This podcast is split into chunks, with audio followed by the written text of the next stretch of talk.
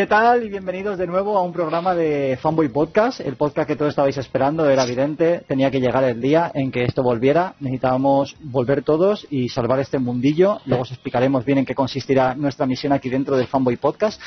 Pero bueno, antes de todo quiero presentaros porque va a haber una parrilla diferente a, las últimas. Tranquilo, no es que los otros eh, lo hayan dejado, sino que simplemente los otros están de vacaciones, tienen su propio programa y de esta manera, pues lo que vamos a hacer es turnar un poquito, ¿no? Así que nada, os presento por orden según lo tengo yo ahora en la cámara. Eh, Oscar, ¿qué tal? ¿Cómo estamos, hermanos de Midgar? Buenas, David, encantado. Un placer estar aquí en este regreso de Fanboy Podcast.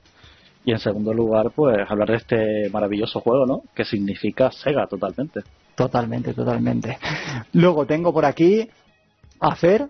Eh, ¿Qué tal, Fer? ¿Cómo estás? Sega Saturnero, hermanos de Midgar. ¿Cómo estás? Buenas tardes. ¿Qué tal, David, tío? Pues mira, bien yo creo que hoy vamos a conseguir que haya gente que, no te voy a decir que sea más sabia, ¿no? Pero sí que sea un poco menos ignorante, tío. Exactamente. Así que nada, un placer estar aquí. Bueno, la ignorancia muchas veces se viste de amarillo, ya tú sabes, pero bueno, intentaremos, intentaremos que todo esto cambie con el paso del tiempo. Y por último, mi gran amigo Akira-san, ¿qué tal? ¿Cómo estás, Tony? Eh, presentador de... que me trabo, coño. Presentador de retroactivos y gran amigo, ¿qué tal? ¿Cómo estás? ¿Qué tal, hombre? Bien, aquí, ya que no hacemos retroactivo, vengo aquí a, aquí a ver qué me contáis. exactamente, bueno, pues tranquilo que te irás contento, eso seguro. Aquí nadie se va, nadie se va molesto nunca. Así que bueno, dicho, hechas las presentaciones, eh, vamos a tirar para adelante y vamos a hablar de, un juego que es buque insignia de, Sega, ¿vale? Quizá no sea el más conocido por, por, todo el mundo, pero sí que es un juego que, como ha comentado antes compañero Oscar, respira Sega por los fotocostados. Y ese juego es Virtual Racing, posiblemente el juego más eh, novedoso y uno de los mejores juegos de coches a los que yo he jugado nunca. Es impresionante. La primera vez que lo vi no me lo podía creer que eso, que eso pudiera funcionar en pleno 1992. Pero bueno, vamos a ello, ¿vale? Eh, vamos a empezar un poquito con la introducción del juego. Virtual Racing, todos sabréis que está creado por Sega AM2, ¿vale? Eh, en su versión arcade está creado por la placa Model 1. Y en el, en el año 1992, concretamente, un tal Dio Suzuki Sí, Dio Suzuki exactamente. Dio Suzuki, correcto. Fue el, fue el creador de este juego, ¿vale? Juntamente con Toshiro Nagoshi, que es el de Yakuza, me parece. Mm, si no, voy, si no voy equivocado. Este juego tiene varias versiones. Tiene su versión arcade, su versión Mega Drive, su versión 32X, y Saturn, que son las principales que vamos a tocar hoy, ¿vale? Y luego a posteriori tiene una serie de, remixes, por decirlo de alguna manera, que son el de PlayStation 2 con el Sega Classics Collection y el de Switch, ¿vale? Que no está nada mal para ser una mierda de consola. Eh, el juego es un juego de entorno poligonal, ¿vale? Básicamente, es, eh, si no es el primero, es uno de los grandes juegos de entorno poligonal. Y si no el primero, pues es el primero en tener cierta calidad, mm. Hasta aquí quería eh, que vosotros mencionáis un poquito mm. algo sobre el tema de Yu ¿Queréis añadir alguna cosa? AM2, mm. Yu creo que estamos hablando de, grandes nombres. Mm. Bueno, hay que decir un poco ¿no? que, el Virtual Racing no fue el primer juego poligonal de conducción, ¿no? hubieron, no. hubieron otros eh, hechos por Namco, ¿no? El famoso Winning Ram, que fue en el año 1988, si mal no recuerdo. Fue un juego que arrasó en Japón, porque tenía la famosa placa System 21, ¿no? Que movía 60.000 polígonos por segundo y fue un rotundo éxito, ¿no? Y digamos que Sega necesitaba dar un golpe en la mesa, ¿no? Con este Virtual Racing, ¿no? Sacando los 180.000 polígonos por segundo. Exacto. Bueno, Fer, ¿tienes algo que añadir al respecto? Eh, sí, bueno, aparte de bueno de lo que es Virtual Racing en sí, hay que decir que Dio Suzuki pues también innovó lo que fue todo el tema de, la, de las Taycan, ¿no? Ya no simplemente no era una pantalla, sino prácticamente era lo que conocemos como cabines, ¿no? Bueno. Que lo tenemos ahí con Hanon, con Outrun y Virtual Racing también. Exactamente, la de Aster Barner. Yo nunca tuve la suerte de ver esa máquina, dicen que la gente que era espectacular, ¿no? Pero vamos, que no solo, a veces hoy en día se recuerda muchas veces a Yu Suzuki solo por juegos como Shenmue, que vale, que será maravilloso, pero hay que decir que el fuerte de este hombre era el recreativo, el arcade puro y duro. Mm. Sin duda, Tony, ¿algo a añadir? Pues a ver, no, sé, eh, Yu Suzuki a mí me caía bien hasta Virtua Fighter, a partir de entonces me parece un sacapasta como Keiji Inafune o Hideo Kojima u otros tantos, pero bueno, en su momento me parece que hizo algo muy bueno. Virtual Racing, la verdad es que, a ver, a mí los juegos de coche no me gustan demasiado, pero sí que reconozco lo que son y creo que Virtual Racing en su momento era un pelotazo. tanto técnicamente en la versión arcade como, como lo que representa el Mega Drive. O sea, ver una Mega Drive moviendo eso no te lo podías creer tampoco. Y nada, aparte de eso, pues eso, estuve viendo un poco Winning Run y Hard Drive en estos juegos antiguos y tal, y sí que es verdad que Virtual Racing le dio un par de vueltas al, concepto. Genial, tuvimos suerte que la industria no había sacabilletes como Shigeru vende motos, pero... Bueno, estaba, estaba. ¿eh? Ah, vale. Lo que pasa que no hacía arcades. a veces nos olvidamos de, la, de la gente influyente. Bueno, eh, como estamos comentando, habéis hecho súper bien en reseñar que era algo novedoso por el tema poligonal, sin duda, ¿vale? O sea, es, es algo, algo que, saltaba a todas luces. Como habéis comentado también, eh, había otros juegos anteriores como el Hard Driving, el Stand Runner o el Green Run de Namco, que es el que ha mencionado Oscar también. ¿vale? Que es del año 1988, todo un logro, la verdad. La System 21 de todas maneras tuvo, esto está hablando con, con Tony esta tarde, tiene un par de revisiones, ¿vale? Y hasta que consiguió una máquina realmente estable y tal, pues tuvieron que pasar un par de revisiones, pero bueno, tiene su mérito. De 1988, la verdad que, que tela marinera, ¿vale? Eh, centrándonos ya un poco en lo que es en el juego, Virtual Racing es sin duda un juego arcade, no se trata de un simulador como tal, ¿vale? Es un juego puramente arcade. Eh, pero bueno, tiene muchas cosas eh, reales que podrían parecer un simulador, como es el tema de ir buscando las mejores trazas o modular el acelerador y el volante para evitar temas de derrapes y todo esto. Esto, pues, eh, quieras que no, era novedoso para la época. El coger joder, un trazado de una manera o de otra eh, ya no era el típico juego con el scaling este lineal que solamente tenías que echarte para un lado para otro. Aquí, pues, oye, el trazado iba mejorando y tal, y de hecho el Virtual Racing se caracteriza es por un juego que puedes mejorar cada día. O sea, nunca vas a hacer una partida exactamente igual en Virtual Racing. Es imposible. No existen las partidas iguales, ¿vale? Así que hay que sumarle un mérito a todo esto. Eh, centrados en la versión arcade, ¿vale? Vamos a hablar de tres versiones arcade. Vamos a hablar de la primera, que es la más básica de todas, ¿vale? La que nos vamos a centrar, que es la que coincidiría con lo que es el aspecto del juego en general. Por favor, interrumpidme cuando queráis, ¿eh? Para lo que sea. Mira, la tasa media era de 57 fotogramas por segundo, ¿vale? Tenía neumáticos dibujados, humo, chispas y hierba para, en los trazados. O sea, es que era impresionante ver que dejaba trazada la línea de la rueda con cualquier derrape, lo que sea, aquello era impresionante, es que eso era puro realismo, ¿vale? Para la época. Entonces fue la primera máquina 16.9 de 36 pulgadas, ¿vale? Eh, tiene multicámaras, es decir, puedes enfocar las cámaras según, según tú vayas queriendo, desde el interior de vehículo, un poquito fuera, cenital, en fin, tiene bastantes cámaras, ¿vale? Que también es súper novedoso para la época. Quizá lo único negativo de todo esto es que eh, tiene ausencia del mapeado de texturas, ¿vale? Luego, Tony, si quieres, nos sabes un poquito la mente, o bueno, comunícalo, dinos un poco a ver en qué consiste el tema del texture mapping. El mapeado de texturas es básicamente, a ver, una textura no es más que un, un sprite, ¿vale? Que es un conjunto de píxeles que hacen un dibujo y el mapeo de textura lo podríamos interpretar como si fuera una pegatina, ¿vale? Cada textura sería una pegatina que pegas encima de lo que es un polígono para pintarlo, digamos. Y eso sigue hasta el día de hoy, eso siempre ha funcionado así. El mapeo de textura no es más que eso. Cierto, vale. Es eso de lo que se olvidaron en Nintendo 64, por ejemplo. Sí, por ejemplo. se lo dejaron, se lo dejaron, sí. Bueno, también os comento que existía versión 4.3 y 16.9, pero bueno, eso es irrelevante. En cualquier caso, valía eh, una partida valía 50 pesetas, ¿vale? Que ahora ya me lío con los euros. Y luego el sonido integraba dos Yamaha, ¿vale? Con un total de 56 canales de puro sonido PCM. O sea, veréis que el juego, una de las características que tiene el juego es que no se caracteriza por darle una especial relevancia a las músicas de hecho, si os fijáis, eh, básicamente cuando cruzas un checkpoint o acabas o iniciar la carrera, sí que te salta una música, pero durante el juego se centran más en los aspectos de sonido del propio vehículo, en los derrapes, en todo ese tipo de cosas, en las aceleraciones, cuando te acelera alguien por la derecha, oyes el sonido en estéreo por la derecha, en fin, todo este tipo de cosas, ¿vale? ¿Algo que añadir, chicos, que se me haya podido olvidar, algo que mm. reseñar? No, quizás algo a lo mejor así del desarrollo, ¿no? Como curiosidad, por ejemplo, el juego, el, desarrollo del juego empezó antes de que se hiciera la Sega Model 1, de hecho, ¿no? Está eh, diseñado para esta placa especialmente el juego. Y eh, como había empezado el desarrollo, ¿no? No tenían todavía el hardware hecho, así que tuvieron que imitar en un PC el hardware de la Sega Model 1 para poder hacerlo, ¿sabes?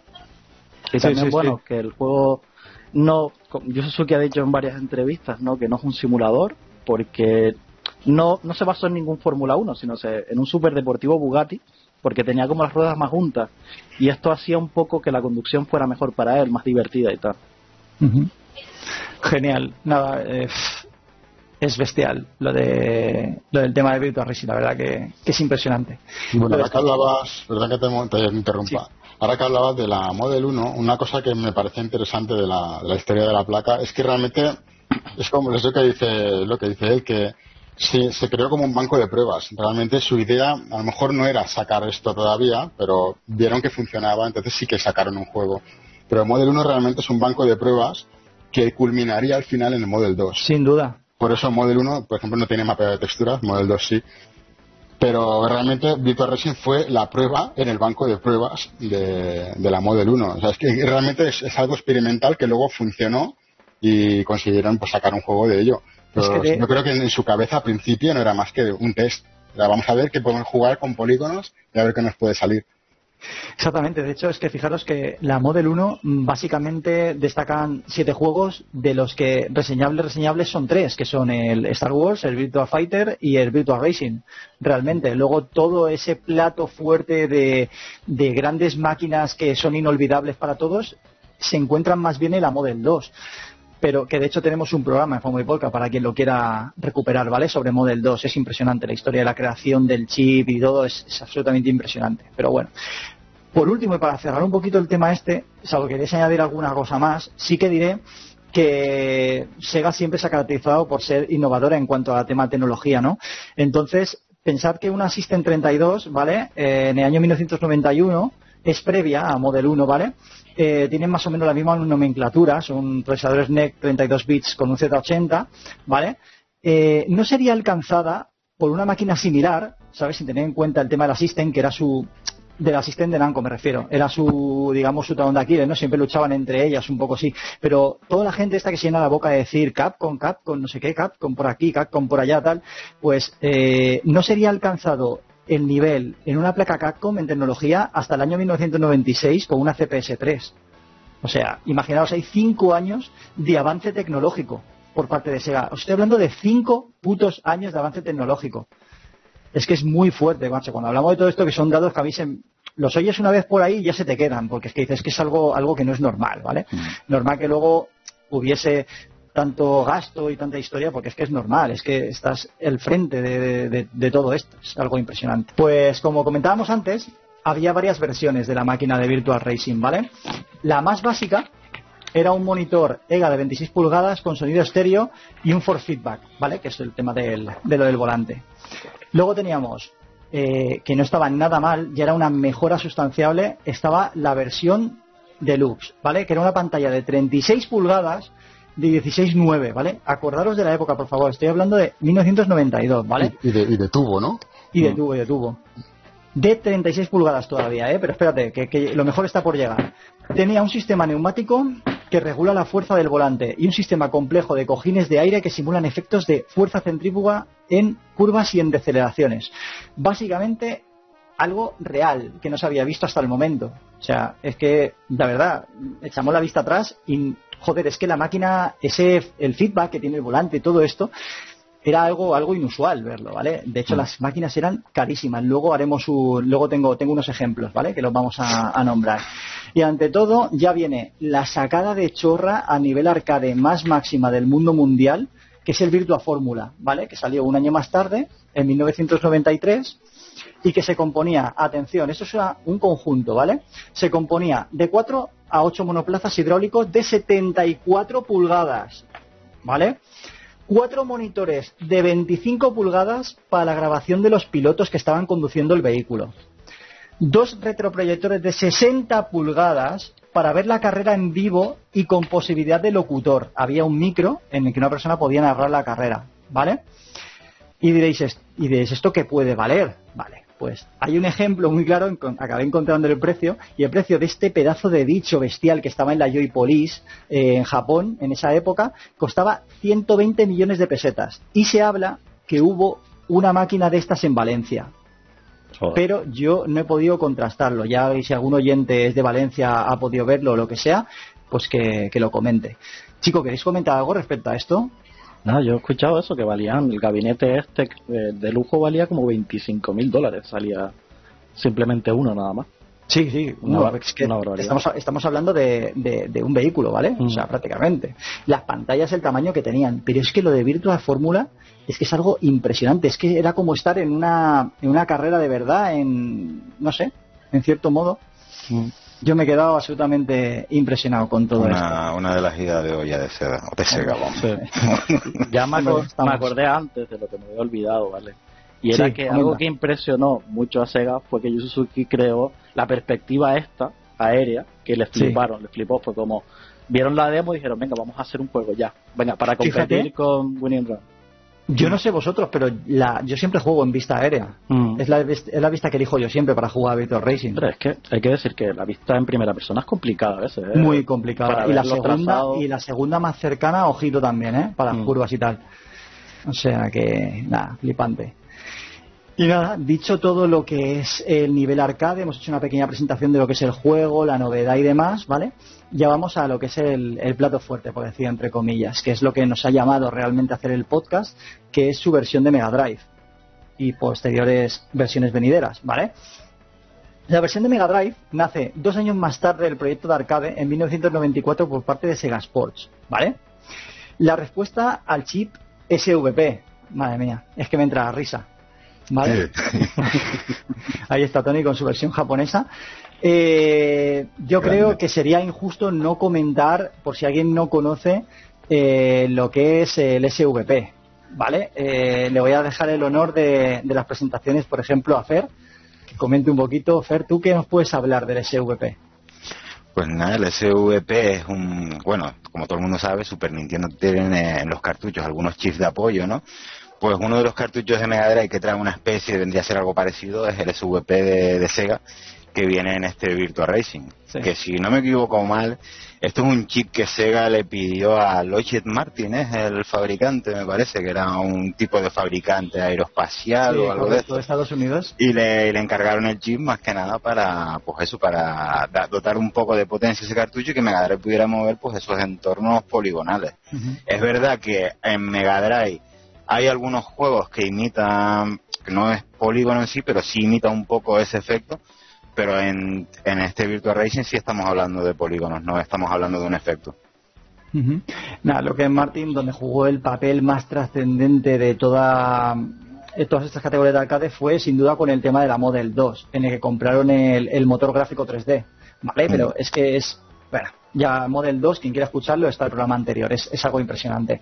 Tony, coméntanos algo del SVP. A ver si. Digo, SVP, perdona, del FX. Casi pobrecillo insultándolo. a ver, ¿qué quedamos? No, no, no. Dime, dime, dime. No, dime algo, dime algo del Super FX. Ah. Coméntanos algo, ilústranos en, en la base técnica de, del, S, del FX, perdón. Bueno, no, a ver, eh, la idea del, del FX, bueno, vamos a hacer un poco recapitulación. Primero, los, estos son chips de apoyo, ¿vale? Esto es porque los, la consola no puede, obviamente, eh, pues hacer lo que, el, lo que el juego demanda. La única virtud que tiene esa consola es volverse amarilla, porque veo que todo lo demás, eh, de forma natural, lo único que hace es eso, cambiar de color, porque el resto de cosas tienen que ir siempre unidas a algo. Sí, no, no, a ver, más, más allá de, aparte de eso, que es una consola, pues eso, que se hizo continuada, continuando la NES y poco más. La cosa es, eh, si nos ponemos en el lugar de, de un equipo de desarrollo, que por ejemplo planteas yo que ponte, ponte Star Fox, ¿vale? El juego que tanto te gusta. Sí. Tú dices, vale, quiero hacer un juego de aviones poligonal. Y lo único que tienes en ese momento es o un PC o una Super Nintendo. Entonces, ¿qué haces? Pues no puede, la Super Nintendo no puede mover polígonos. ¿Qué, dices? Pues vamos a plantearnos añadir algo a ese cartucho para que pueda mover polígonos. Y eso es lo que hace básicamente un chip como el FX. Eso es lo que hacen es calcular. Y disculpa que te, que te interrumpa por esto, pero claro, quizá la gente de Super Nintendo podría haberse planteado, en vez de hacer el ridículo con este chip miserable, ¿por qué no hacíamos, intentamos hacer algún tipo de juego como el F-22 Interceptor o como el MiG-29 o el F-119 Night Storm, por ejemplo, que son juegos en Mega Drive que en cierto modo son poligonales, ¿vale? Y se mueven, a ver, se mueven de una forma bastante pausada, pero sin ningún tipo de chip adicional. Eh, quizá es que el motor de la Super Nintendo estaba gripado de fábrica.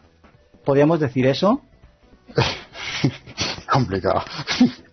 No, a ver, lo, que pasa, eh, bueno, esto lo podemos contar si quieres en otro programa, pero la, historia es que Star Fox, realmente Star Fox, que fue el primero poligonal, no era más que otra demo, igual que, lo que fue Virtual Racing. Se planteó como que Argonaut, que son los que desarrollaron el chip, fueron los que dijeron, oye, eh, tenemos aquí un, hemos desarrollado un chip, una herramienta tal para desarrollar en polígonos y tal, y a los señores de Nintendo, sobre todo al señor Miyamoto, le hizo gracia la idea y lo hizo. Super Nintendo no puede moverlo y obviamente está, está más que claro, ¿no? El juego va a 15 frames a pedales y, rasca que da gusto. Eh, bueno, a lo que yo a lo que iba antes. Eh, son chips de apoyo. Entonces en, en, Mega Drive pasó lo mismo. En Mega Drive ellos ya tenían una base porque tenían un juego hecho en Model, Model 1, y necesitaban portarlo a la Mega Drive. Mega Drive no tenía potencia para hacerlo. Entonces lo más fácil, entre comillas, era hacer un chip que solo tuviera que mover lo que necesitaba ese juego que eran polígonos. Entonces ese chip está, eh, digamos, adaptado para hacer ese juego. Luego, como ya supimos, Joe Miller comentó en una entrevista que, tenían preparado un Virtua Fighter y un Daytona, pero al final lo movieron a Saturn, por motivos obvios. Pero la, la idea es esa, que es un chip preparado para ese juego. Eh, bueno, no es por defender al FX, porque el FX es lo que es, pero el FX es un chip más general porque en otros juegos se usa para otras cosas. Por ejemplo, efectos 2D que no puede mover la máquina, rotaciones, zoom, etcétera, etcétera. Y bueno, el caso, eh, lo que estábamos antes. El SVP no es más que eso. Es un chip que lo que hace es permitirle a la Mega Drive liberarle del trabajo que ella no puede hacer, que es el cálculo de polígonos, que es dibujar polígonos, eh, bueno, ya sabemos, ¿no? Eh, para poder dibujar pues eso todo lo que son los coches y tal. Así la Mega solo se encarga de dibujar los fondos algunas barras de, color lo que sea las puntuaciones y poco más. Y no sé si quieres que te, diga algo más pero básicamente el Virtual Racing la verdad que ha quedado explicado de, forma cojonuda para que lo pueda entender eh, el público llano como yo en este caso, que la parte digamos que más flojeo siempre es la parte un poco más tecnológica, por decirlo de alguna manera. Yo siempre tengo una forma de explicarle a, mis amigos lo que es el chip FX. Muchas veces voy a lo sencillo y digo que es una mierda, pero claro, a veces te piden que, que, que especifiques un poco más ¿no? sobre las cosas. Y yo muchas veces le digo, mira, el stand race es como una pandemia. Le digo, pero la mejor vacuna es no jugarlo entonces es una forma que tienes de poder evitar llevarte sustos y problemas como ese que tienes ahí. ¿El qué? No sé de qué me hablas. Hostia, mira, mira, mira. Qué maravilla. Ah, qué bonita la carátula. Es que la carátula es puramente arcade. Tú lo ves y dices, este juego es adulto.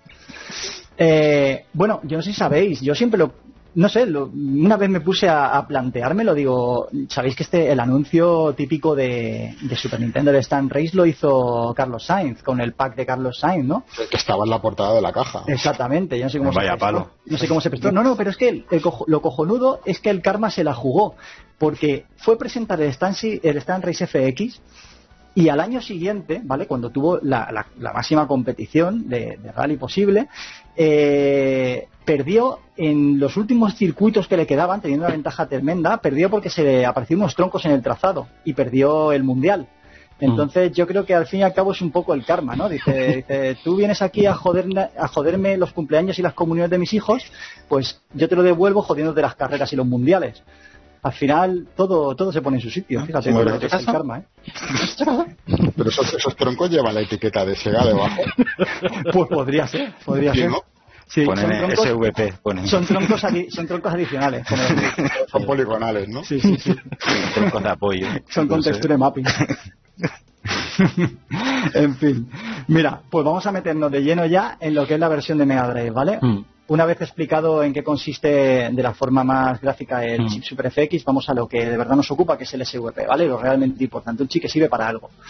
Eh, es un chip, como ha dicho Tony, en lo que los entornos se convierten completamente en poligonales, ¿vale? Es, eh, consigue eh, que el juego vaya a 15 frames por segundo y 16 colores, ¿vale? 16 colores que tú los ves en apariencia y no, y no notas, dices, joder, este juego está de puta madre, está súper bien mm. acabado y tal. Bueno, pues 16 colores, para que luego se quejen de los colores, los, paletos de colores. Resulta que el chip SVP consigue mover 6.500 polígonos por segundo. He visto cifras entre 5.000 y 6.500, pero bien contrastadas eh, llegan a 6.500 polígonos por segundo, ¿vale? Mientras que el chip Super FSIDA puede mover hasta 1.000 polígonos por segundo como máximo, ¿vale? El precio del juego era realmente el lastre que tuvo Mega Drive. El precio eran 12.000 pesetas, ¿vale? Si yo me coloco en la época ahora mismo, os voy a decir que yo el juego no me generaba más interés que el mero hecho de verlo en movimiento. Yo lo veía y decía, joder, qué saca de chorra, qué juegazo, qué tal, no sé qué, pero yo en ese momento, primero, no estaba para juegos de coches. A mí me gustaban más otro tipo de juegos de lucha, de plataforma, siempre han sido mis géneros favoritos. Y aparte es que el precio, la verdad, que te cortaba un poquito el rollo, ¿vale? Y eso que yo he comprado juegos de importación como el Wii U Retsuden, Street for Race 3 y otros juegos, Fatal Fury 2, que me salieron por un ojo de la cara, pero la aún verdad... Así, Aún así eran más baratos que muchos de Super Nintendo. Sin duda, sin duda. Es que el precio general de Super Nintendo básicamente andaba por ahí, entre las 9.900 y las, y las 13.000 pesetas. O sea que... En fin. Y los de importación 18.000. De importación, sí, sí, no, no. El Dragon Ball Z2 aquí en Palma costó 27.000 pelas. O sea que con eso lo digo todo. A locos. Sí, sí, sí. Bueno, en fin. Os voy a comentar. Eh, no, mira, prefiero que lo, que lo comente un poquito Fer. Fer, el tema de Virtual Racing de Mega Drive. Coméntanos un poquito en qué consiste el juego en líneas generales. Nada, el juego realmente no es más que lo que conocimos sobre todo más tarde, porque hay gente que se va a conocer seguramente más juegos como Sega Rally que el propio Virtua Racing, ¿no? Pero vamos, es un, juego enfocado a, la conducción, eh, tipo arcade, tres, circuitos, en, este caso Mega Drive teníamos el beginner, medium y expert, ¿no? Y bueno, constaba nada más que de, intentar llegar primero, eh, yo es que me confundo con la versión de 32X, pero es más que, que tengo fresca, ¿no? Pero vamos, no es más que un juego de conducción donde hay que adelantar una serie de coches. 16, y llegar. Sí, me, Mega Drive 16. Mm. Vale, vale. Pues te digo, pues era eso, intentar llegar primero. Eh, la dificultad está en lo que ha comentado antes David, un poco el tema de evitar, por ejemplo, pues pasar por la hierba, pues se ralentiza el coche, te va a pegar un trompo, que es lo, es lo más habitual que suele pasar. Eh, no girar mucho, muchas veces tampoco en una curva, porque el coche iba perdiendo adherencia pero es eso, no es un juego de coches muy, muy sencillo. Yo tampoco, a ver, no tengo mucho que destacar, yo destacaré después en el tema de lo que es intentar exprimir y mejorar lo que es tus tiempos, ¿no? Y demás, eso es lo que es lo que cuesta el juego, tampoco no tiene mucha, mucha chicha. Genial. Yo quiero conocer las opiniones de Oscar y de, y de Tony en este mismo orden, si es posible. Ah, bueno, pues a mí, lo que, bueno, yo tengo que decir que la versión que más he jugado es la 32X, que luego lo haremos. Y me parece un juego que es tremendamente adictivo. Son carreras muy cortas, la verdad. Pero te propone un verdadero reto, ¿no? De intentar mejorar en cada curva, en cada trazada. Y, y esas ganas de volver a jugarlo y volver a ponerlo otra vez es lo que tiene maravilloso este Virtual Racing. Sinceramente, bueno, la versión de, de Mega Drive, digamos que son los tres circuitos arcade, ¿no? Creo que no, no tiene más añadido, me parece, prácticamente. Nada pero pero bueno que tiene sus niveles de dificultad y, cada cual pues es más complicado que el otro nos parece Tony perdona quiero conocer tu opinión luego quiero hacer una reflexión Vale, bueno, yo no soy muy, yo no soy muy aficionado a los juegos de coches en general. Eh, me gustan los juegos de lucha y aventura y tal y cual. Pero cuando me dijiste de hacer el programa, pues ya te dije que yo si tengo que hablar un poco del juego, o al menos conocerlo, me lo tengo que comprar. Te lo escogí y me lo compré. Me lo compré además como yo siempre compro juegos en japonés, pues me compré la versión japonesa del juego, del cual luego me di cuenta de que no entra en la Mega Drive PAL. Tuve que jugar con la plaquita suelta. Tengo que destornillarlo y mira, jugar. O mejor así te mira, es un honor que te esté mirando la cara directamente el, el Sí, el, chip este, mm. el, SVP. Bueno, la cosa es que el juego, a ver, eh, es un juego sencillo de tres circuitos. Es sencillo, no es, es sencillo de, complejidad, porque el juego es difícil a morir. Sí, es, dificilísimo. Eh, además, yo que soy bastante manco para los juegos de coches, pues tengo bastantes problemas para llegar primero. Solo he jugado la versión de, Mega Drive. He visto la de 32X por encima, que creo que la vi en tu casa, me la enseñaste el otro día, David. Y he jugado también al de Switch, a la versión esta que salió en Switch, que es una delicia cómo funciona el juego y todo. En Mega Drive tiene un problema de popping bestial, de que aparece todo de repente a dos metros de distancia, que luego en el de Switch he visto que no hay popping, porque ya claro, obviamente, ¿no? Pero en general, eh, a ver, si lo hubiera jugado en la época y me hubieran gustado los juegos de coches, creo que ahora sería uno de mis juegos favoritos. Yo es que me encanta esa reflexión que has tenido de último, porque es que no sé, yo es que creo que todo el mundo que juega Virtual Racing eh, luego se queda se queda flipado. Luego dice, hostia, mm. lo que me perdí en el 94, tío. A ver, tiramos, mucho de la nostalgia, ¿no? De mm. juegos favoritos porque los jugué de pequeño. Sí, pero fíjate. Eso nos pasa, nos pasa. Fíjate cuántas veces nos ha pasado que hemos hablado de juegos, yo qué sé, hablamos de un Final Fantasy VII, ¿no? Sin, ir más lejos, de PlayStation. ¿Cuántas veces no habéis oído el tema de qué mal ha envejecido este juego? Es injugable, mm. no sé qué, es que mm. mira eso, es que tal, es que mira qué polígono, que tal. Ah, es que Virtual Racing es un juego perfectamente jugable a día de hoy, con lo cual invito a todos los oyentes a que le dediquen un tiempo, ¿vale? Ahora vamos a ir a las otras versiones y luego que cada cual elija la mm. que quiera, incluso. Sí, y luego, luego hablaremos también del tema de los palares, es que ahí te la hay que cortar mm, ahí. Es que por eso te digo, tú ves comentando, Fer, lo que vayas viendo sobre la marcha. Yo os pido, por mm. favor, que me interrumpáis, porque yo voy aquí a mi rollo siempre y no paro de hablar. O sea que... Algo interesante también que tiene es que sigue un poco el patrón ¿no? de los juegos arcade de Sega, donde, por ejemplo, el, el sistema manual vas a hacer muchos mejores tiempos que en el modo automático, digamos, de cambio. Y mira, de hecho quiero añadir, ya que has sacado el tema, porque lo habría sacado quizá mm. para más para 32X, para la versión 32X, es cierto que yo recomiendo a la gente que sean más pro del juego, quería que quizás se dieran cuenta por ellos mismos, pero bueno, igual es algo que tienen ahí pendiente. El juego, en su modo manual, tiene una marcha más de velocidad, ¿vale? Y esa marcha más, salvo que hagas el trazado absolutamente perfecto en el circuito del puente del By Bridge, ¿vale? Es, es prácticamente imposible quedar primero en el By Bridge. Sin embargo, si consigues, hacer, si consigues manejar bien el modo manual, sí que es verdad que el coche a ser más rápido consigues. Mm. También hay más peligro de derrape, pero bueno, ahí está el jugar y aprender a hacer los trazados. ¿Vale? Entonces, que a mucha gente quizá no lo sepa, pero tiene una marcha más el manual, ¿vale? Eh, yo por mi parte puedo dar por finalizada, salvo que añadir algo, la versión de Mega Drive. La versión de Mega mm. Drive, digamos que es la que nos ilustra en cierto modo, porque arcade, yo por ejemplo, mm. yo aquí en Palma no tuve la oportunidad de jugarlo, ¿vale? Aquí no llegó nunca el arcade. yo, por ejemplo, yo lo que tengo que decir es que para mí Virtual Racing es 32X. Es verdad que yo, por ejemplo, yo no yo no tuve versión de Mega Drive de 32X hasta mucho, digo, de Mega Drive normal hasta muchos años más tarde. Lógicamente, yo al igual que David, pues prefería otros géneros en aquel momento, plataforma, y no me metí casi en género de velocidad hasta los 32, hasta los 32 bits con Saturn. Entonces, para mí, la versión, evidentemente, luego murió con el tiempo, ese Virtual Racing y demás, pero para mí, la el Virtual Racing es 32X. Sí. De hecho, vamos a pegar el salto mm. ya a la versión de 32X, que es donde creo que... Antes de pasar, ¿no? que quisiera añadir algo, ¿no? que es que debido al coste del cartucho, ¿vale? Entre el periodo de la Mega Drive y la 32X, antes de que pensaran ya de que la Mega Drive ya estaba en su época, ¿no? De, que estaba decayendo y por eso inventaron la 32X y tal, pues decir que planearon una especie de cartucho modular, estilo el add-on, ¿no? Como el Sonic, y Sonic 3 y Knuckle, para que, tuviera ya el chip y directamente tú le encajaras el cartucho que salieran directamente para este formato de su VP, engancharlos por encima en la Mega Drive. Cosa que al final pues no... Se desechó. Con el tema de las ventas y tal pues se fracasó ese proyecto. Pero y época, el problema de siempre, pero como, como siempre estamos hablando de innovación. eso realmente era una 32X entre dos. Partía por la mitad, porque la idea era la misma. O sea, es simplemente los chips que necesita el juego para poder funcionar. Bueno, es que algún día comentaremos de tema 32X, que lo tenemos pendiente para el canal de Hermanos de Milka, un capítulo que dedicaremos a 32X. Ya veremos toda la versión de 32X que estaban planteando. Ya veréis cómo, es una evolución al final. Que la 32X no es que se pensaba una cosa y al día siguiente estaba hecha. Fue todo un, un cúmulo de circunstancias, ¿vale? En base a Mega Drive para poder hacerla. Eso ya lo, lo, comentaremos en su debido tiempo. Pues chicos, llega lo que es para mí el momento clave de, del podcast, ¿vale? El momento que, digamos, he estado esperando, que es la versión de 32X. ¿Vale? 32X, que sabéis que es una consola que tengo mucho cariño, no se caracteriza por tener muchos juegos, pero los pocos que tiene son buenos, ¿vale? Hay consolas que tienen muchos y el 80% pues estamos hablando de auténtica basura, ¿no? Pues yo prefiero tener pocos y buenos que muchos y malos. No sé, cada uno ya, eso ya es cada uno, ¿vale?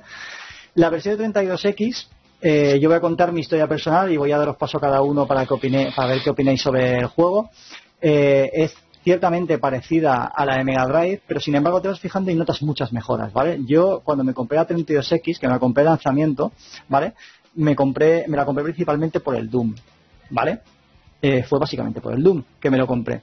Entonces fui a la tienda, compré el Doom y tal, no sé qué, y luego ya vi que Virtual Racing Y ya dije, hostia, como ya que había ahorrado y tenía juegos de Mega Drive para dar para cambio y demás, porque tenía ciertos juegos de Mega Drive que ya no usaba, le dije al de la tienda, oye, ¿me rebajas con estos juegos que te de Mega Drive algo para que me lleve otro juego? Y me dijo, sí, sí, llévate, llevo, bueno, llévate que quieras, había pocos, había realmente cuatro o cinco juegos de salida. Y dije, pues me voy a llevar el Virtual Racing porque lo había visto mucho en vídeos de Video and Games y los vídeos de hobby consolas, había visto el, el Virtual Racing 32X y me había quedado flipado, ¿vale? Entonces eh, fue la mía. Me pillé el Virtual Racing, empecé a jugarlo, empecé a jugarlo, tal, me gustó mucho. Y luego ya con el tiempo, ¿vale? Yo nunca me lo llegaba a pasar porque no había manera de pasarse el, el Bridge. Entonces, finalmente, ha pasado el tiempo, hemos hecho muchos paralel, con, que son partidas en paralelo, digamos, con hermanos de Midgar, con Matías y demás, y finalmente conseguí pasarme todos los circuitos, ¿vale? Que realmente conozco a poca gente que se los haya pasado todos, Fer es uno de ellos también, el que se los ha pasado todos, y os puedo garantizar que supone un auténtico, un auténtico reto, ¿vale? Eh, nada, comentar la versión 32X, va a añadir yo dos pinceladas y luego dejo hablar a vosotros, chicos, es que digamos que es una versión que añade, ¿vale? O sea, son dos vehículos más al Fórmula 1, que son el stock y el prototype. A mí, personalmente, que me gusta es el stock, es el que mejor sé manejar de todos. El prototype es prácticamente inmanejable, corre mucho, pero también derrapa mucho y es súper complicado hacer los trazados, ¿vale? Y a la vez, los tres circuitos anteriores del Big Forest, Bybridge y Acropolis, le tenemos que sumar el Highland, que es otro circuito, digamos que es el segundo más jodido que existe para la 32X. Muy difícil. Y luego está el Sand Park, que por otro lado es uno de mis favoritos. ¿Vale? A mí el que más me gusta de todos es el Acropolis, que es el, el famoso culo. El culo, el culo es el mejor. El culo es el mejor es el que más nos, el que más nos mola.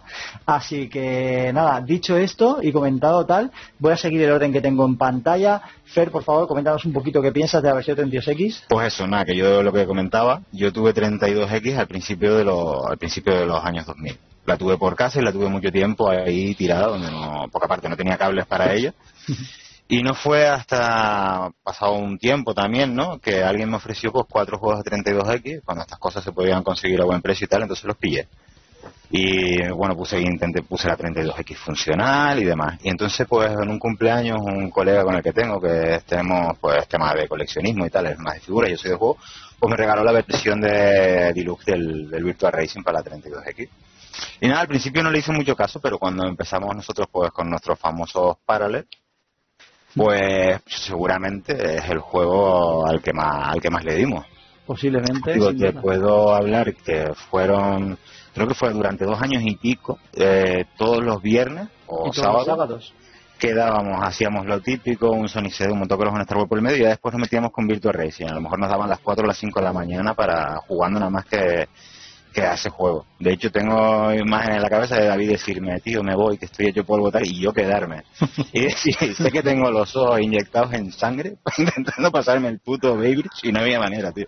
Y nada, y es brutal. Y diré, para que veáis, ¿no?, el calibre que llega este juego para mí, que yo siempre dije, ¿no?, que mi juego preferido de, de carreras, ¿no?, por el momento en que llegó, aunque jugué en su época, si es verdad que jugué algún Hanone, algo Run y tal, lo típico, pero mi juego siempre fue Sega Rally, ¿no? Por lo que supuso en su momento, ya era un juego que era muy bonito de ver en la época, incluso en Saturn, ¿no? Eh, sobre todo los escenarios eran más variados, era otra cosa, ¿no?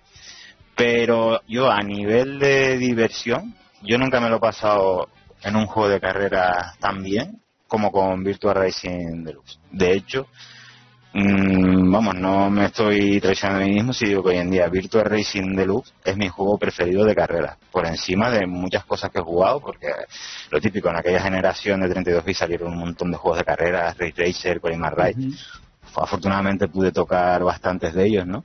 Y sin embargo, eh, ya te digo, lo normal sería decir, no, por lo que hablábamos antes de la nostalgia, de Sega Rally es mi juego preferido de carrera, no. Puedo decir que hubo uno con el tiempo, anterior a Sega Rally, que lo he jugado y se ha convertido en, en un juego, vamos, que no sé, que ha superado al, como lo teníamos en casa, tan mitificado al Sega Rally. y ese es el Virtual Racing Deluxe. Es una referencia nuestra, al final es un juego que, no, que, no, que nos une. Joder, es que hemos estado muchísimas noches luchando por pasárnoslo con Rockstar en mano para no quedarnos dormidos y tal, y venga, y una y otra. y otra, además, eso, el afán de superación que te mete el juego porque siempre hay dos, tres circuitos, bueno, en este caso los circuitos que habían, pues habían dos, tres, te los pasabas fáciles, pero ya después te pegabas toda la noche con los dos mismos circuitos.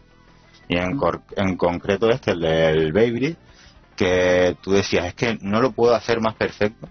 Dices, no lo puedes hacer más perfecto y, tío, y me como el puesto dos otra vez. y te pasas dándole dándole al coco, ya, por ya desvariando totalmente, de decir, ostras, ¿por dónde puedo tomar esta curva? Voy a apurar el frenar después, no voy a frenar tan antes, aquí voy a acelerar antes, ¿sabes? Buscándole el tema al juego para ver cómo podíamos hacerlo. Y aparte fue espectacular porque siempre recuerdo que el día que lo hicimos, lo hicimos en la ah, misma noche. Lo hicimos la misma noche. Sí, sí, sí, había alguna, había alguna foto, había alguna foto por ahí también rondando que te digo, fue, te digo, entonces, pues tú imagínate lo que puede significar Virtual Racing para mí. Mm. Sí, sí, sí. Oscar, coméntanos, es impresionante Fer, yo, impresionante lo que has comentado. Yo lo conocí a posteriori debido a, porque yo no lo jugué en la época, tengo que decirlo, o sea, lo, conocí un poco porque ustedes empezaron a jugar y tal, y dije, voy a jugarlo.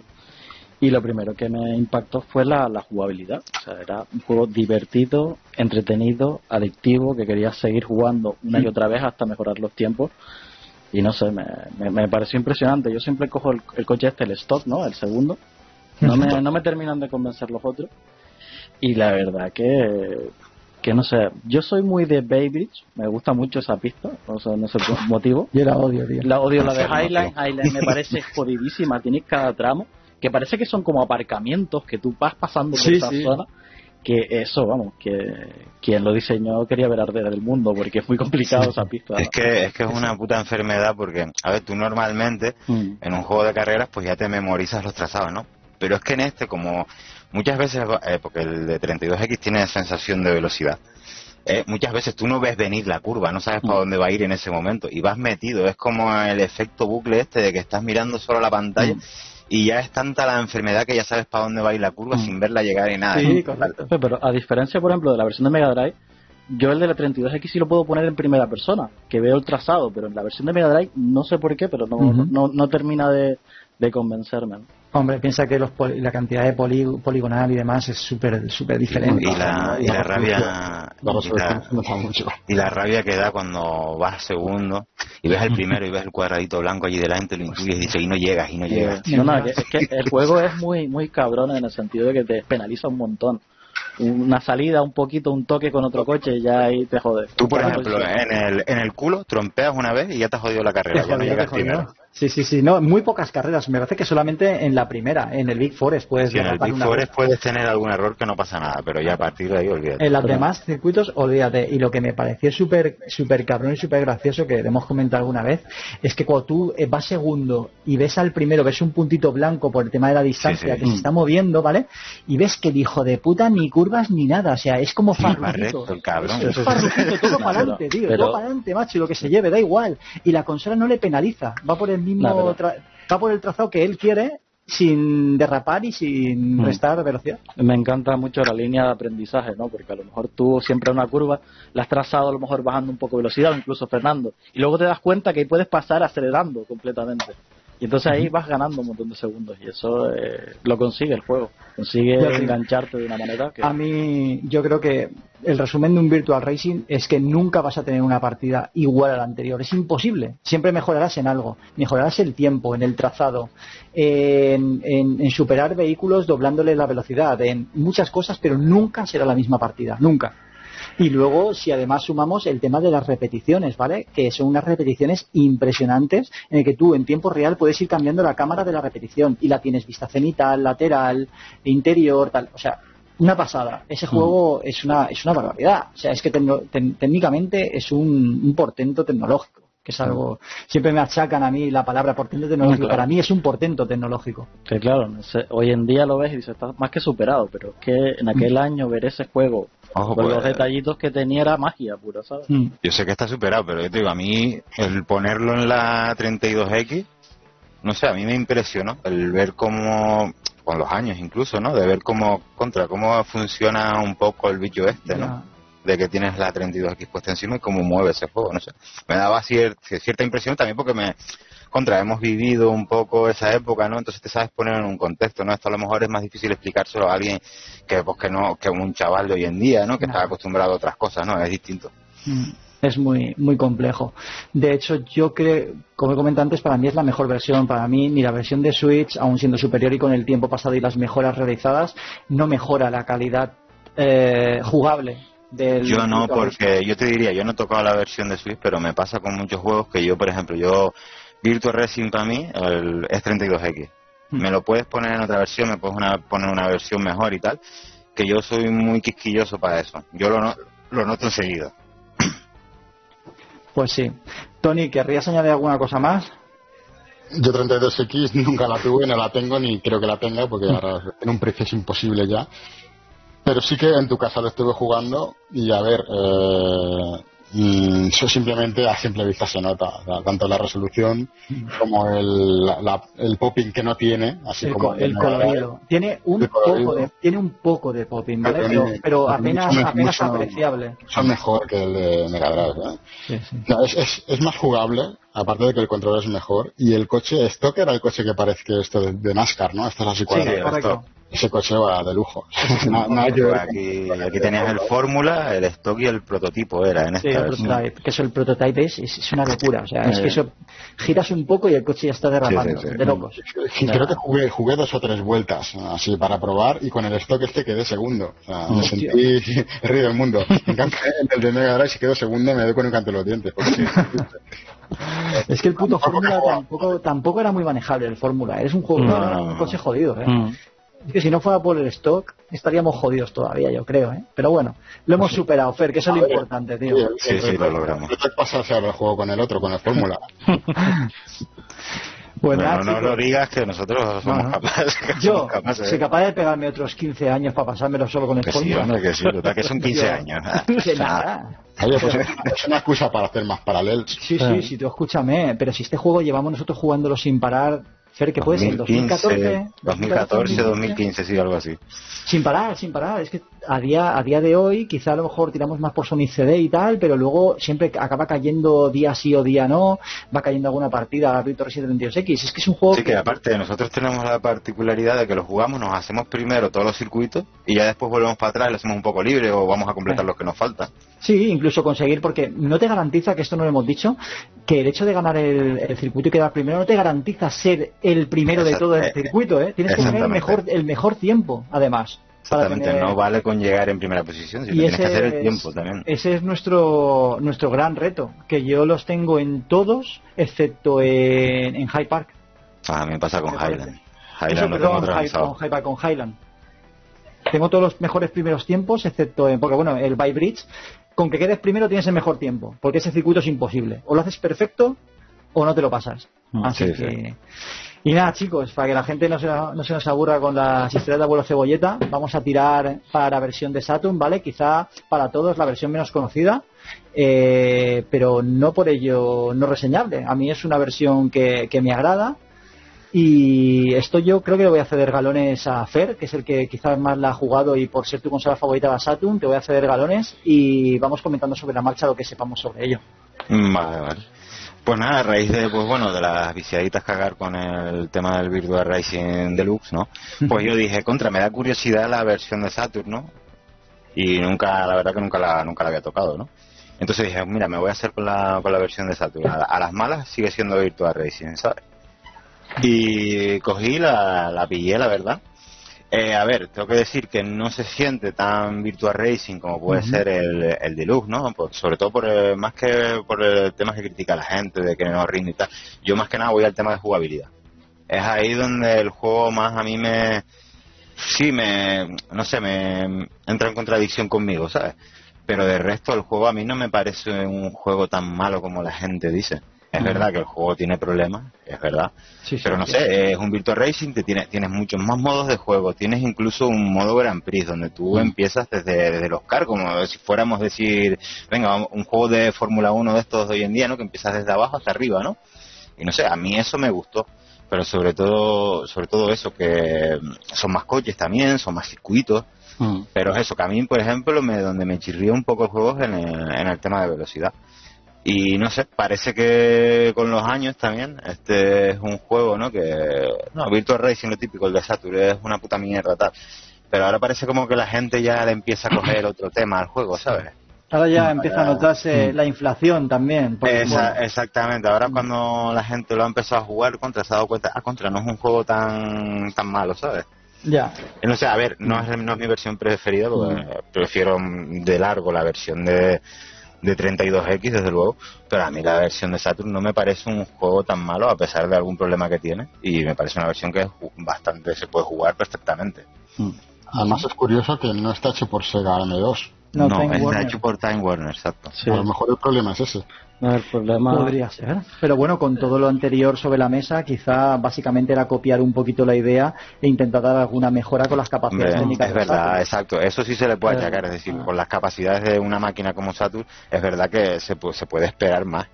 Mm. Pero no sé, hoy en día ya ha pasado el tiempo, yo por lo menos ya yo no me pongo a fijarme mm. si es que a este juego le dieron 90, le dieron 60, me da igual. Yo simplemente me pongo a jugarlo y ya está, y ya lo valoro yo mismo. El, problema de este juego básicamente es eso, que se hizo en América, ¿vale? Este juego eh, lo hizo una compañía que es, la Time esta, ¿no? Que acaban de comentar, que antes se llamaba eh, Atari Tengen, ¿vale? Entonces, ¿qué pasó? Eh, lo crearon dos chicos que se llaman, a ver, lo tengo aquí apuntado, ¿vale? Chuck Tolman, ¿vale? Y Mike Alexander, ¿vale? Esta gente acababa de graduarse en ciencias o algo así, estaban buscando trabajo y acabaron trabajando para esta compañía, la Tengen esta, que era una división que hacía, eh, sí, pero hacía juegos, digamos, de recreativa y los pasaba a videoconsolas. Creo que ellos hicieron el hard driving de Mega Drive, me parece. Así le salió. Pues, imagínate. Pues resulta, ¿vale? Que esta gente les, les cayó, ¿no? El, el percal, ¿no? De, venga, tenéis que hacer el juego este para, para la Sega Saturn. Y ellos eran inexpertos, no tenían ni idea de lo que era la Sega Saturn y simplemente y no tenían el kit de desarrollo. Entonces Sega les envió a sus oficinas, le mandó una recreativa del, del Virtual Racing. Ellos estaban todo el rato jugándola y tal, pero no tenían nada. Entonces, con su videocámara eh, de la época empezaban a grabar un poco la pantalla y tal, intentaron imitar, o sea, no es un port, sino ellos iban imitando lo que hacían, haciendo ingeniería inversa y tal, y así salió como salió el producto, ¿no? Además, creo que el, único contacto que tuvieron con Sega en esa época era que al chico este, al Mike Alexander, lo dejaban entrar cuando terminaba su trabajo en Tengen este, le dejaban entrar en Sega América y él directamente pues se ponía a grabar el kit de desarrollo de Saturn y, la, y las cosas que habían allí, pero fue como un experimento hecho por dos chavales jovencitos, ¿sabes? Entonces por eso tú notas, tú estás jugando al Virtual Racing de Saturn y dices tú, este juego no se mueve igual que los otros Virtual no, es que tiene algo, diferente. Y es por esto, porque es un juego imitándolo, ¿sabes? Que no tenían nada prácticamente, desarrollo desde cero. Ah, en la jugabilidad, sobre todo, pues el aspecto, lo que es el juego en sí, es muy parecido. Es verdad que luego te cambian los menús y tal, no, es nada que, no tiene nada que ver con los otros. Pero donde lo vas a notar es lo que yo he dicho antes, en la jugabilidad, donde mm. se nota que no es tan Virtual Racing. Mm, no, yo creo que por eso tiene el nombre ese tan largo, ¿no?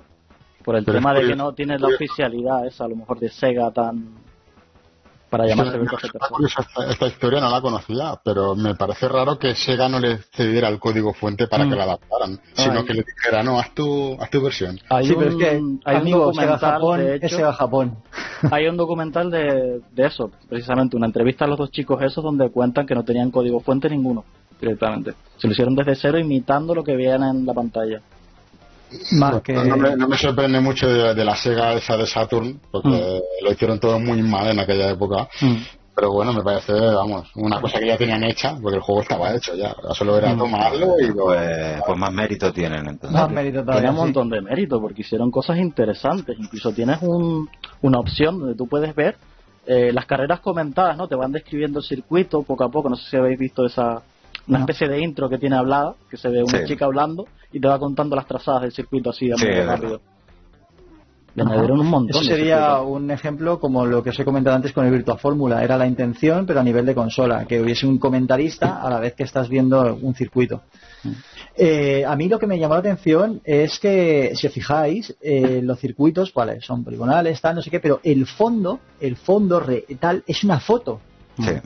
O sea, es que es una foto, realmente, ¿vale? Lo que se mueve es el circuito, las montañas, el trazado tal, pero si os fijáis en el fondo, el fondo es inamovible porque es una foto, sin más, es un screen. Ahí me llamó la atención. Luego comentar, Fer, que bueno, el tipo de vehículos, trazados, en ese sentido aumenta las posibilidades. Sí, exactamente. Nuevos, vehículos.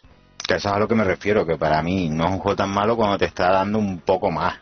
Es verdad que que si es verdad que tiene un poco, no imperdonable, ¿no? Pero si es verdad que donde lo, va, como me repito otra vez, donde lo notas es en, en la jugabilidad, porque quieras o no, eh, tú lo pones en Saturn y ya vas a ir a jugar como has jugado siempre en las otras versiones. Y no es lo mismo. Y no, y para nada, es totalmente diferente.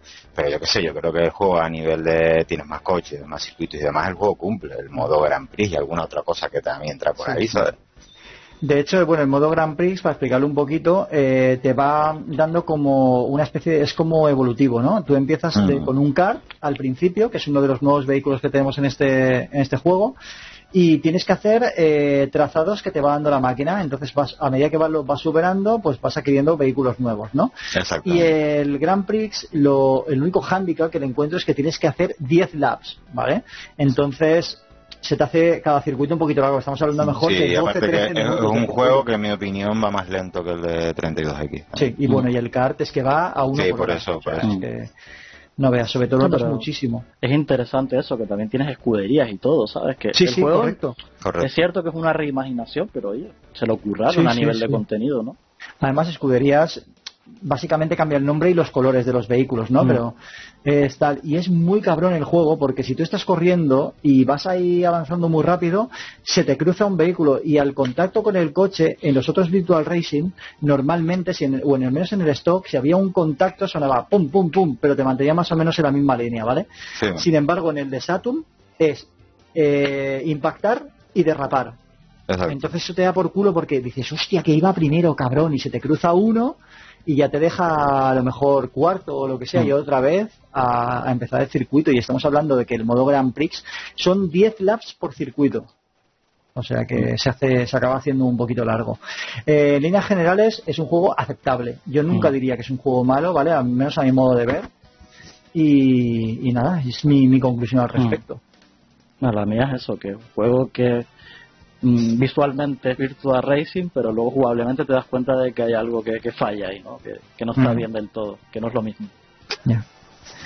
Pues sí, chicos, no sé, Tony, ¿tienes alguna cosa que añadir? Yo no he jugado al de Saturn, ni he jugado ni lo he visto, básicamente. Échale, bueno, te, tienes, te, tienes, que pillar a Saturn, que estoy metiendo caña cada día con que te la pilles ya. No creo. Pero, pero vamos, flipante, flipante. No creo, no creo. Y nada, chicos, básicamente porque nos quedaría la versión de, de PS2. No sé si habéis tenido oportunidad de, darle un tiento. Yo, no le he dado un tiento, mm. pero la cosa es que me la han regalado hace poco, ¿eh? que es la mm. que viene con el Sega Classic, ¿eh? pero no, no, no la he tocado.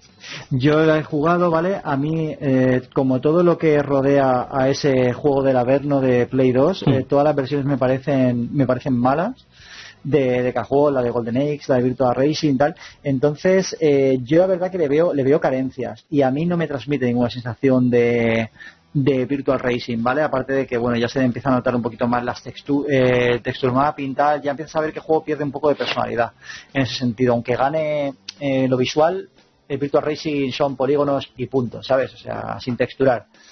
Y, nada, y luego la versión de Switch, pues la verdad es que es bastante agradable jugar, pero es una Switch, es que es una, una, una consola que, que, no, te, no te apetece ni encenderla, básicamente. Entonces, nada, es lo que os puedo decir, para un par de partidillas y tal, bien. El mando, los, los, los, sticks de Switch, como todos sabréis, que todos la tenemos aquí, es absolutamente penoso y nada, pues básicamente te limita a ver un poquito el juego y recrearte y decir, oh, qué bueno era el Virtual Racing, pero bueno, el una, cosa, el de Switch en teoría es un port del arcade, ¿no? Hmm, sí, es el más parecido por lo menos. Hombre, 16.9, lo que pasa es que está en altísima resolución. A 720. Y va a 60 frames a la leche, vamos. eso, eso a, mí, a mí jugablemente me gusta mucho. El resto, bueno, pues ya es cada uno. Ya. Pues sí, básicamente es lo que es lo que decimos. No sé si tenéis alguna cosa mm. eh, con la que concluir al respecto, queréis hacer tal. Yo, espero que haya quedado bien claro que bueno que la parte tecnológica de los polígonos, el hecho de que Super Nintendo pones el hard, eh, pones por ejemplo el hard drive y no pones el, el Kawasaki Superbikes en Super Nintendo y ves aquello, la Another World, juegos, por decir algún juego quizá más cercano y tal, y, da auténtica pena ver mover ver mover polígonos a esa consola. O sea, es que de verdad, mm. es que es, es, humillante.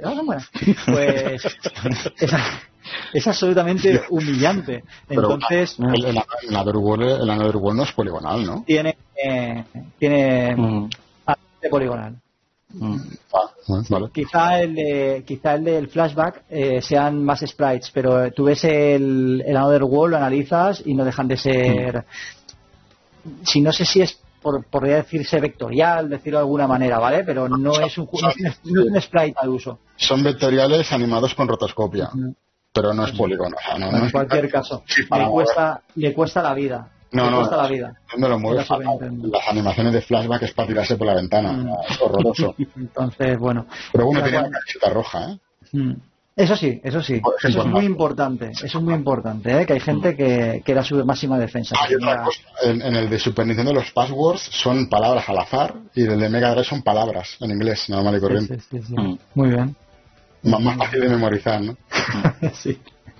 Pues nada, chicos, yo lo único que os digo es que nada, un poco de, que nada, que estoy muy contento de cómo ha salido el podcast, de estar con vosotros, de reunirme con vosotros, de hablar de un juego tan bueno que quizá le abra la mente a otra gente para poder probarlo. Básicamente, la idea de Fanboy Podcast, lo hemos hablado entre todos, es dar a conocer juegos, juegos, consolas, en fin, eh, músicos, lo que sea, lo que nos dé la gana de hablar, ¿vale? Pero que sirva para que la gente...